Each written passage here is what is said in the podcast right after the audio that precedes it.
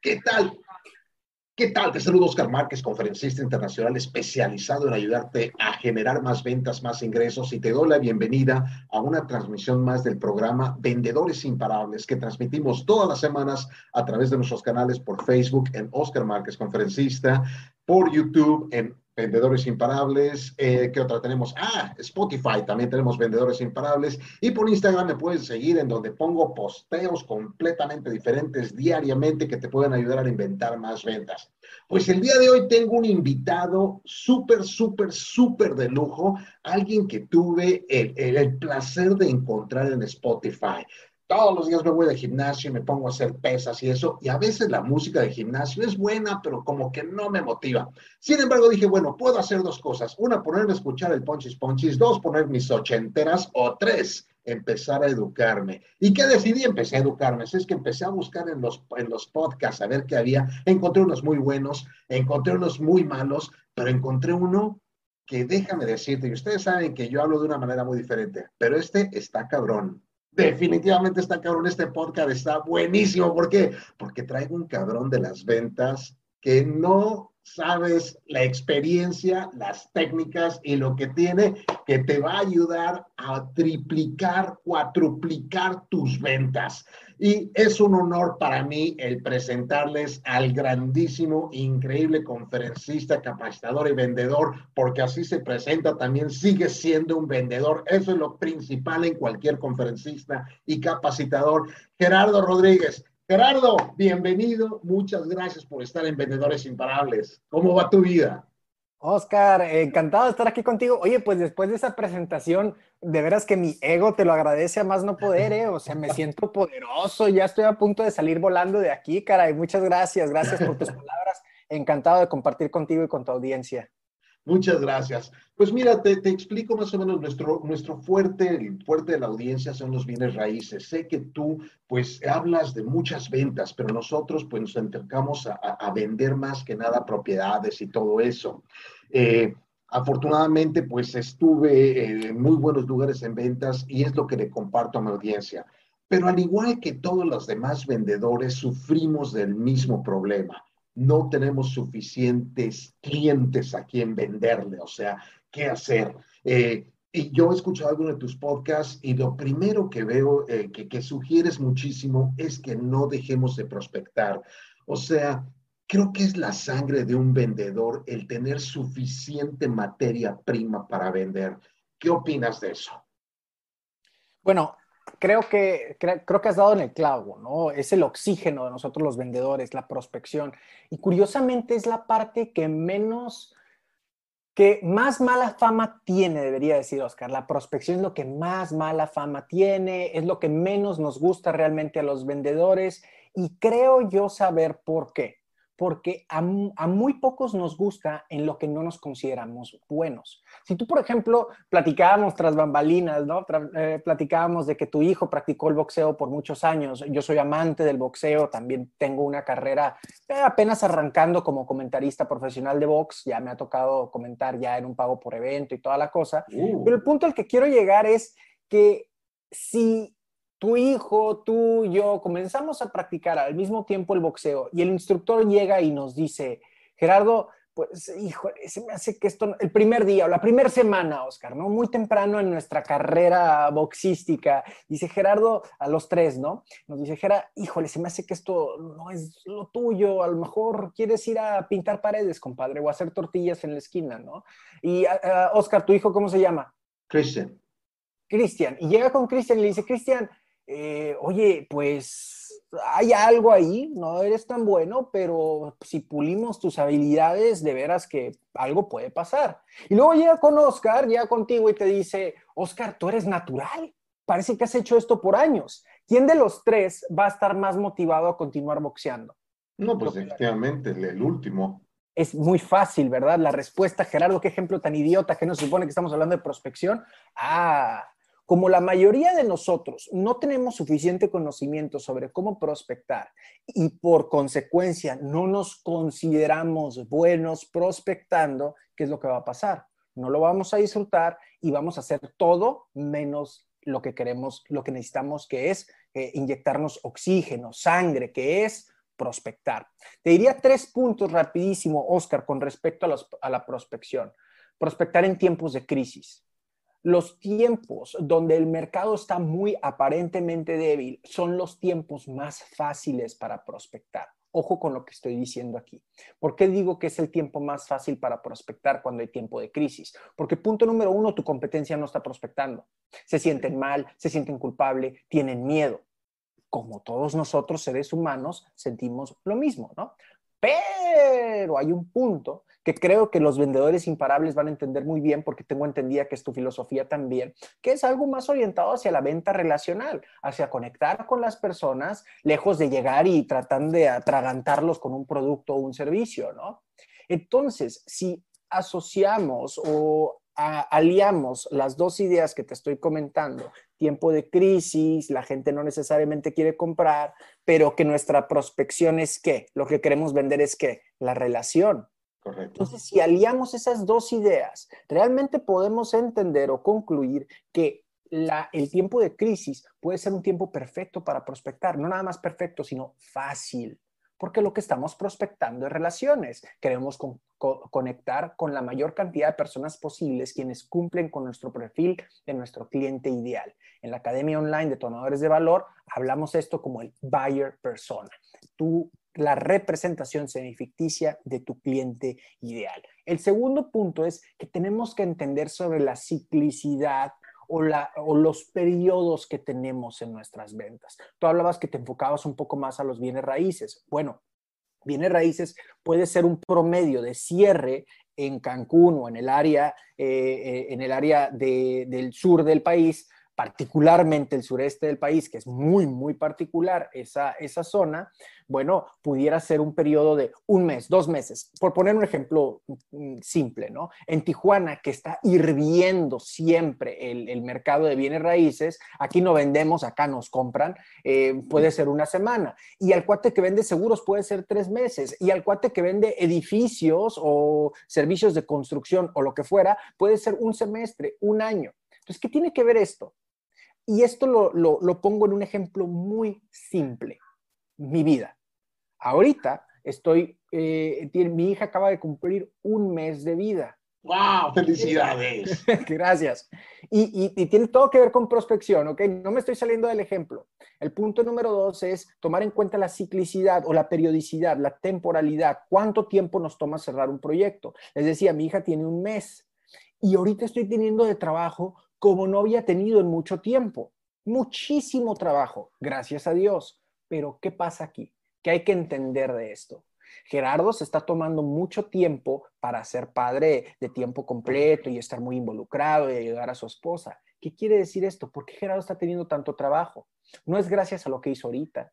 No es gracias solamente a que los niños nacen con torta bajo el brazo. Es gracias a lo que Gerardo hizo seis meses atrás, un año atrás, tres años atrás.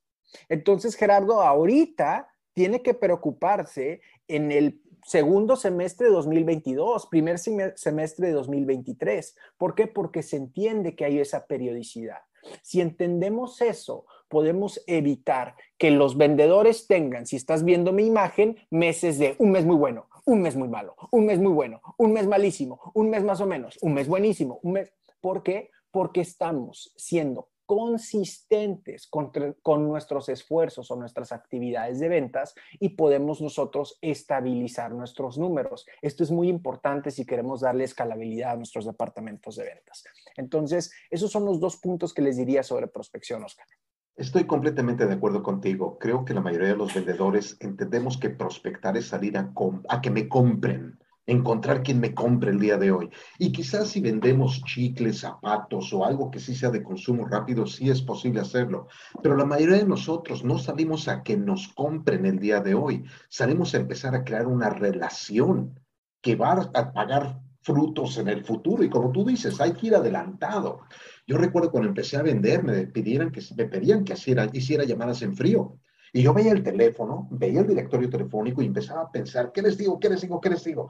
Y no me daba miedo hacer la llamada. Lo que me daba pavor era que me contestaran. Porque si me decían algo, ¿qué les digo? ¿Qué, qué, qué, qué, digo? Y, y, y eso me paralizaba. pero lo que causaba es de que no tuviera clientes y obviamente mis ingresos se iban al suelo. Pero pues, eh, eh, ahora, ¿tú cómo diseñas o qué les dices a una persona al prospectar? Te explico el por qué. En bienes raíces el dinero en realidad no se gana vendiendo propiedades. Ahí ganas la tercera parte de lo que puedes ganar. El dinero real está en traer propiedades a la venta, es decir, en encontrar al propietario que quiere vender, quiere rentar, alquilar su casa, su local o lo que sea. Pero ahí es donde viene el problema. ¿Por qué? Porque yo salgo a prospectar, de una persona que, que a lo mejor quiere vender su casa, le digo, oye, ¿tú quieres vender? O, mi nombre es Oscar, soy el vendedor número uno y este, mi empresa es muy, muy buena y, y, y podemos vender tu casa. ¿O qué podrías hacer para prospectar mejor o para tener un mejor diálogo? Bueno, me encanta tu pregunta y creo que la mejor forma de explicarlo es con un árbol y perdón la analogía barata que parece que la saqué de una gallotita de la fortuna. Eh, la mayoría de los vendedores nos enfocamos, eh, los gringos tienen una frase o un término que es low hanging fruit, que es la fruta ya madura. Es decir, estamos viendo el árbol. Exacto, vamos agarrando lo que ya está abajo lo que ya está maduro, lo que ya está listo para comer. Lo que ya se cayó. Lo, prácticamente lo que ya se cayó, exactamente, o está a punto de caerse, ¿no, Oscar? Totalmente. ¿Y qué significa eso en ventas? Los prospectos que ya están muy calientes. La enorme mayoría de los vendedores en cualquier industria está enfocado en el low hanging fruit. Ojo con lo que estoy diciendo. No está mal. No está mal. Hay muy buen negocio enfocándose en el low hanging fruit. Pero no está teniendo esa escalabilidad. Van a notar que repito mucho esta palabra. Cuando hablo de escalabilidad es llevar nuestro negocio, no quiero decir al siguiente nivel porque es la cosa más cursi, barata y el término que todo el mundo utiliza. Simplemente poder nosotros llevar nuestro negocio a más personas. Si yo quiero contratar más vendedores, poderles mostrar un proceso, poder crecer a mi mercado. Cuando me refiero a crecer mi mercado, me refiero a que tal vez ahorita, pongo el ejemplo de Cállate y de Gerardo Rodríguez como conferencista, tal vez ahorita mis, eh, eh, mis clientes tienen 30, 35 años, entre 35 y 45 años, según lo que tenemos en estadísticas. Son la mayoría de nuestros clientes. Pero, ¿qué estoy haciendo? Yo tengo 35. Mi negocio yo quiero seguir siendo conferencista, hacer lo que amo cuando tenga 50, cuando tenga 60. Entonces, cuando interrumpirte ahí. Tienes esperanza. Yo empecé como conferencista a los 35, tengo 57 ahorita. Así que sí. Ah, bien, vamos, vamos bien. Entonces, seguramente vas a entender muy bien de qué va esta técnica o este ejemplo, que es, y esto quiere decir que yo tengo que preocuparme por conectar con los morros que ahorita tienen 15, 16, 17 años y que digan, oye, este cabrón me ayudó, este güey es bueno, yo ya tengo confianza, lo que es más, le tengo cariño al cabrón. ¿Por qué? Porque desde que estaba morro ya me servía uno que otro tip. Y ahora que soy gerente, ahora que soy director o ahora que soy dueño de mi propio negocio, a ese güey sé que quiero contratar. Entonces, nota cómo es este, este cotorreo de estar sirviendo a las personas, digamos, ser eh, estratégico en las personas con quienes queremos servir y conectar, cómo puede ser una estrategia muy interesante y muy redituable a largo plazo. Regreso al término del, árbol, al ejemplo del árbol, no solo me enfoco al low hanging fruit, sino a crecer también, a madurar, a plantar, a ir echándole agüita. Ya ven que hay hasta jardineros que le ponen eh, musiquita a las flores para que florezcan mejor. Bueno, todo eso. hablan les hablan y, ay, mira qué bonito y todo. Bueno, todo ese rollo también nosotros tenemos que hacerlo, ¿no? Entonces creo que es una analogía bastante, bastante aterrizada lo que queremos hacer. ¿Cómo lo, ¿Cómo lo llevamos esto a la práctica, Oscar? Particularmente me hacías una pregunta con respecto a tu industria, bienes raíces. Entonces, ¿cómo yo conecto con aquella persona que ni siquiera sabe que quiere vender su casa? A lo mejor puedo comenzar conectando, si el enfoque, mucho cuidado con lo que voy a decir y voy a subrayar esta parte, si el enfoque es relacionarme con aquellas personas quienes cumplen con mi perfil del buyer persona, entonces lo que tengo que considerar es una palabra muy poderosa. La palabra es contexto. ¿Cuál es el contexto del perfil de mi cliente ideal? Tal vez ahorita esta persona no sabe que quiere vender, no sabe que quiere rentar, no sabe que podría hacer negocio. Entonces, ese puede ser su contexto. ¿Qué otra cosa forma parte de su contexto. Tal vez sus hijos ya están próximos a graduarse y se va a quedar con una casa muy grande y no necesita tantos cuartos. Entonces, yo puedo hacer un contenido, puedo hacer folletería, puedo hacer discursos, webinars, seminarios, conferencias, eh, puedo ir puerta a puerta diciendo esto, lo que quieras. No me voy a meter en el, en el cómo, sino en el qué. Primero el concepto y después aterrizar. Primero la estrategia, después la táctica. Entonces, puedo comenzar a tocar puertas diciendo, oye, este, tus hijos están próximos a graduarse, tal vez esto es lo que pudieras hacer con su cuarto. Cinco ideas que puedes hacer con el cuarto de tu hijo que está próximo a, salirse de tu mm. casa. Este, eh, un gimnasio en casa, eh, rentar la habitación, lo que sea, ¿no? Eh, otra cosa, tres tips sobre cómo superar el nido vacío, el síndrome del nido vacío. Entonces, aparentemente no tiene nada que ver con, con bienes raíces, tiene todo que ver con el contexto de mi buyer persona. Recuerda que no me estoy enfocando en low hanging fruit, me estoy enfocando en lo que está hasta arriba, lo más inmaduro. Y no necesitas tú, tú ser un psicólogo y dijera, ¿cómo voy a hacer yo un contenido, un libro, una infografía, un webinar, lo que sea, una conferencia? No necesitas tú ser esa persona quien inventa el contenido. Puedes invitar a alguien más. Oscar, por ejemplo, invita a un psicólogo o a una psicóloga a su programa de vendedores imparables y le, dice a la psicóloga, oye, vamos a grabar un episodio sobre cómo superar el síndrome del nido vacío. Entonces, Oscar es el mediador, es el comunicador, es el mensajero, es el medio más bien, perdón, es el medio para que su buyer persona reciba un mensaje que le sirva según su contexto. Esto es una estrategia que muy pocos vendedores hacen y realmente es más simple de lo que, de lo que se escucha. Así como lo estás oyendo en este momento, así de simple es. No dije fácil, pero sí es simple. Excelente estrategia, Gerardo. Definitivamente eh, muy, muy buena y creo que cualquier persona efectivamente lo puede hacer porque simplemente es analizar nuestra vida. Déjame pasar al siguiente punto, al punto de la presentación, de la venta, de, la cita, como quieras llamarle. Eh, al igual que en cualquier otro producto, tenemos que llegar a hablar con el cliente, con el prospecto y decirle, esto es lo que tenemos, y creo que por esto podría, podríamos hacer negocio juntos, pero al igual que la mayoría de los vendedores, la mayoría de los inmobiliarios nos enfocamos en hablar de nosotros, de nuestra empresa, de lo maravilloso que somos y de toda la experiencia que tenemos, pero nos olvidamos de la persona más importante, que es el cliente. ¿Qué nos recomiendas que, que hagamos en este caso? Bueno, me recuerda una frase de Tony Robbins que maldita sea, ojalá lo hubiera escrito yo, pero, pero bueno, este, maldita ética profesional, tengo que, tengo que respetar la fuente. Tony Robbins tiene una frase que me encanta, dice, allow, allow, permite. Por ahí voy a super subrayar negritas, itálica, este, mayúsculas, todo. Allow your customer to dictate your sales pitch. En español sería permite que sea tu cliente quien dicte tu discurso de ventas. Y esta frase se me hace súper, súper poderosa. El ser humano, este ya soy yo, el ser humano es egoísta por naturaleza, ya lo decías tú, Oscar, ¿no? Eh, yo soy el mejor, nuestra empresa es la mejor, esta casa es la mejor, mi producto, mi, mi, mi, mi, mi, mi, mi, yo, yo, yo, yo, yo, yo, yo. Entonces, el ser humano es egoísta por naturaleza. Eso no es malo ni bueno, yo no soy quien para decir quién está bien o quién está mal, simplemente es, somos egoístas por naturaleza. Los vendedores somos seres humanos. Los seres humanos son egoístas. Los clientes son seres humanos. Conclusión, muy fácil de llegar, ¿verdad? Entonces, ¿cuál es la respuesta aquí, Oscar? Asegúrate de estar hablando con respecto al yo, no al tuyo, sino el del cliente. Entonces, pregunta sobre por dónde quiere empezar la casa. ¿Por dónde quiere empezar el tour, por ejemplo? Yo le llamo entrevista de ventas, yo no le llamo presentación, porque siento que es más de hacer preguntas y creo que para allá va la conversación, ¿no? Completamente. Una forma muy fácil de medir qué tan buen vendedor eres es eh, tómate con un cronómetro qué tanto tiempo hablas tú y qué tanto tiempo habla tu cliente.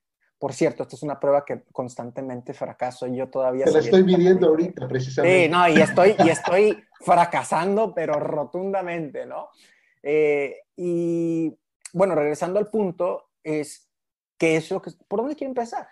¿Cuál es el cuarto más importante? Entonces, involucrar a que el cliente tenga, y quiero decir una palabra de forma responsable, el aparente control de la conversación. Porque el cliente necesita sentirse como el VIP, sentirse como el servido, no como un numerito más en la carnicería, que es el tour aprendido. Y muchos vendedores en su industria hacen esto. Y aquí podemos ver la sala aquí está muy bonita la sala. Y todavía se avientan un pinche, perdón que utilice una maldición, pero todavía se avientan un pinche cierre envolvente pedorro de los ochentas, que es, y aquí está el jardín, donde usted podrá hacer sus carnes asadas y ese árbol es hermoso para poner un columpio y que sus hijos jueguen muy felizmente. Y la pareja no puede tener hijos. Y has dado... exactamente. Y has tocado un botón que dices tú, en la madre por andarle jugando al vendedor ochentero, has tocado un botón tan sensible que has perdido todo. Has hecho de un momento que podría ser cómodo, lo hiciste sumamente incómodo. Entonces, mucho ojo con esas, eh, con la forma de utilizar las técnicas ochenteras. Ojo, yo mismo las utilizo, pero no como es que se habían, cómo, cómo es que se enseñaban en aquel entonces, como una técnica de persuasión.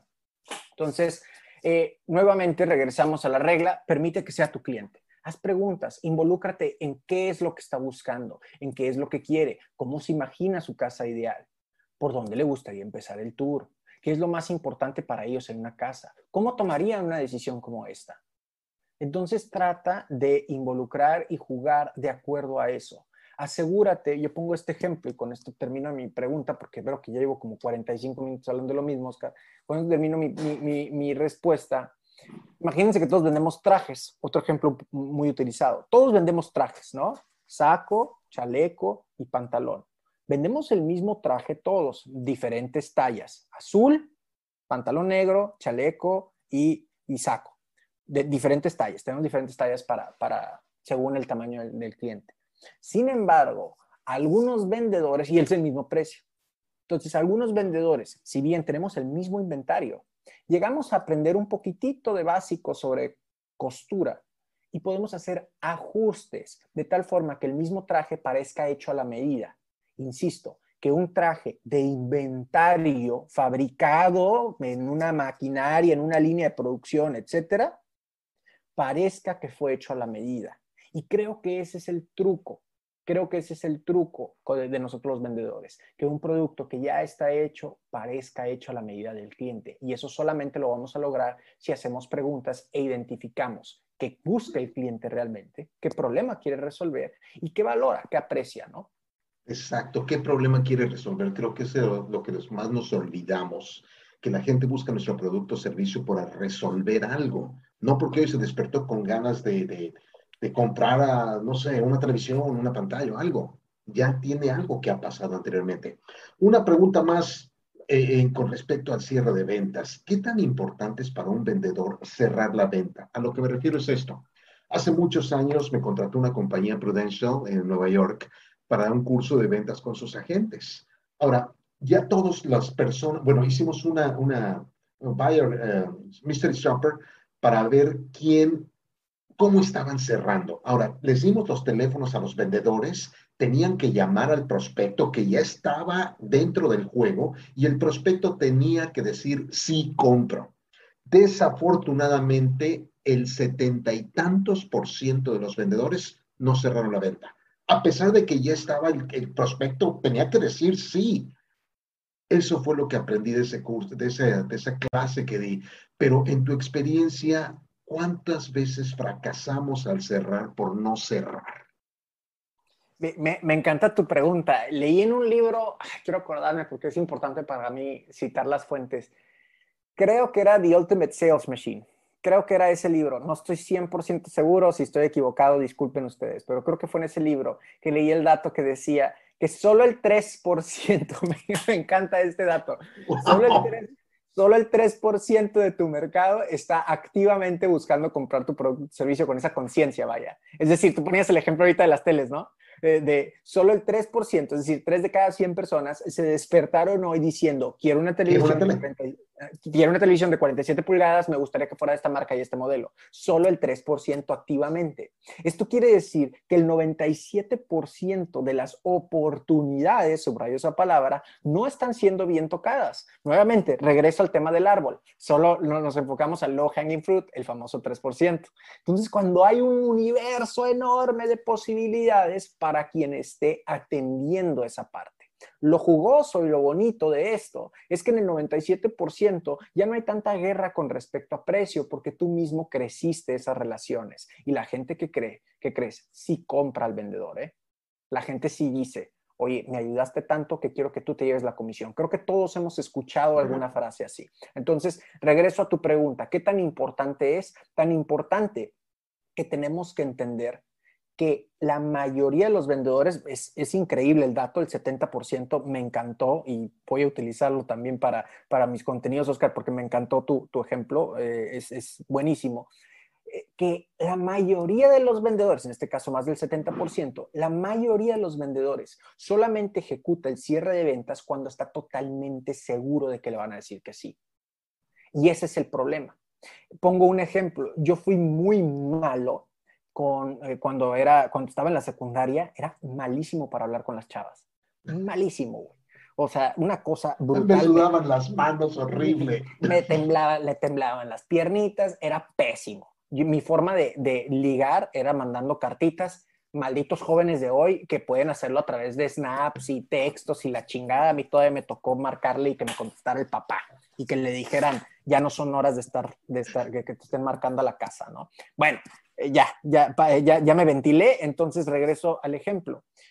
Yo, yo me acercaba con la chava, si la quería invitar al cine, por poner un ejemplo, que estuviera en secundario o a principios de la prepa, todavía era bastante malo, yo le pedía el paro, o sea, el favor, la ayuda, el apoyo a alguna amiga de la chava con la que quería salir. Entonces, casi, casi le decía, ojo con la idiotez, le decía, oye, pues pregúntale a tu amiga si le invito a salir, me diría que sí. Ese era el favor. Entonces, ¿se imaginan un vendedor diciendo eso? La mayoría de los vendedores tomarían esta oportunidad, ¿no? Oye, pues pregúntale al cliente que si le pido el cierre de ventas me va a decir que sí o no. Así de idiota era. Bueno, entonces ya cuando me decían, sí, te va a decir que sí, ah, pues ya llegaba un poquito más seguro, porque no creas que llegaba como un don Juan, llegaba un poquito más seguro y le decía, oye, ¿qué onda? Al cine, ¿no? Y regreso, regreso al tema. La mayoría de los vendedores solo ejecutamos el cierre de ventas cuando estamos absolutamente seguros que nos van a decir que sí. Es decir, le huimos muy canijo a la negativa. Esta es una verdad que ya todos los que estamos escuchando esto sabíamos. Le huimos a la negativa. Lo que tal vez no sabías hasta este momento es que estás dejando pasar la enorme mayoría de las oportunidades por no ejecutar el cierre. La mayoría de los seres humanos somos muy malos para tomar decisiones. ¿No me crees? Ve a cualquier cadena de hamburguesas. No te ponen el menú completo. Porque si te ponen el menú completo con todas las opciones, vas a quedar como tonto ahí parado 30 minutos y nunca van a poder avanzar la fila. ¿No me crees? La última vez que, que, abriste Netflix y pusiste la pantalla principal, ¿cuántas veces te has terminado tu pizza o tus palomitas y todavía no decides qué serio que película? Sí, sí los seres humanos somos malitos para tomar decisiones. Entonces, como vendedores también nos toca ayudar a que nuestros clientes tomen una decisión que les va a favorecer. ¿okay? Y esto es bien importante lo que estoy diciendo, que les va a favorecer, que va a tener un impacto positivo en sus vidas. Creo mucho en que servimos a las personas a través de nuestro producto, nuestro servicio. Y en el momento que yo creo que no lo voy a hacer, no busco el cierre de ventas. Creo en el karma, creo en el infierno y en el cielo. La neta es de que creo, prefiero dejar pasar 100, mil, 5 mil dólares ahorita porque no van a hacer la enorme diferencia en este momento. Entonces, ojo con esto, que va a tener un impacto positivo en la vida de mis clientes y estoy seguro, creo que es casi casi una obligación ética buscar el cierre de ventas. Estoy completamente de acuerdo contigo y es muy cierto. No nos queremos atrever a que nos digan que no pero pienso que hicimos una buena conversación con el cliente. ¿Sabes cuáles son sus problemas? No digo necesidades, porque yo no quiero resolver necesidades, yo quiero resolver problemas. Okay. Ya lo encontré, ya lo detecté y mi producto, mi servicio lo puede hacer. No hay razón para no pedirle que hagamos la compra. Pues Gerardo, ha sido un lujo tenerte aquí el día de hoy. Te juro, sigo escuchando tus podcasts religiosamente. De lunes a viernes nada más, ¿eh? porque son los días que voy al gimnasio. Sábado y domingo descanso. Ese día no hago nada, pero sí los sigo escuchando, así que ya voy avanzando poco a poco. Eh, ¿Dónde te pueden encontrar? ¿Qué es cabrón de las ventas? y rápidamente para que te sigan más ahí todavía. Bueno, ahí me encuentran y les puedo servir de forma gratuita a través de mis redes sociales. Me encuentran como arroba cabrón de las ventas. Los invito a escuchar mi podcast. Estoy por el podcast de ventas número uno en Latinoamérica. Se llama Cállate y Vende. Lo pueden escuchar gratis en su plataforma favorita de podcast o incluso también los cuelgo en YouTube. Entonces, básicamente por ahí pueden encontrar más de mis cursos, de mis infoproductos en detonadoresdevalor.com, que por cierto tengo hasta un curso gratuito Ventas y CRM, si me permites hacer el anuncio completo. Adelante. Ahí está, detonadores, detonadoresdevalor.com, diagonal curso CRM, detonadoresdevalor.com, diagonal curso CRM, es donde llevo de la mano a todos los estudiantes de forma gratuita a eh, que ejerzan lo que le conocemos como activity-based selling o ventas basadas en actividad y los llevamos de la mano para que puedan ejecutar su propio CRM, incluye 30 días gratis en mi CRM favorito. qué, qué, bueno que recomiendas un CRM porque creo que es algo también que los vendedores no usamos, aunque lo tengamos. Claro. Lo dejamos ahí abandonado y es una de las mejores herramientas que existen. Pues eh, Gerardo, ha sido un honor tenerte, de veras, te deseo muchísima suerte, lo mejor de lo mejor, saludos a tu esposa, a tu niña, vela crecer, valora cada día, no tienes idea de lo que se siente el, síndrome del, del mito vacío. Yo lo experimenté hace unos meses y te juro que lloré por dos semanas completas. Ha sido increíble, disfruta todo eso. Espero algún día tengamos, tenga yo el placer y el honor de compartir escenarios contigo y sé que nos vamos a divertir. Y cuando estés en Cancún, échame un telefonazo porque va a ser un honor llevarte a Panacea a conocer, a cenar y todo lo que vamos a hacer por acá. Con mucho gusto, Oscar. Te voy a tomar la palabra, tal vez en diciembre ando por allá. Te mando un, un, abrazote y te agradezco mucho la invitación a tu programa, lo disfruté mucho. Igualmente, gracias. Pues, damas y caballeros, no me queda más que decirle muchas gracias a ustedes por estar aquí. Recuerda, no tires al plato roto los consejos que nos acaba de dar Gerardo. Hay que ser más proactivo, hay que encontrar las palabras adecuadas que tengan que ver con el propietario. Habla del propietario y al último, es una obligación ética el cerrar y pedir que compren tu producto o tu servicio. Mi nombre es Oscar Márquez, nos vemos la próxima semana en Vendedores Imparables. Que Dios te bendiga. Hasta luego.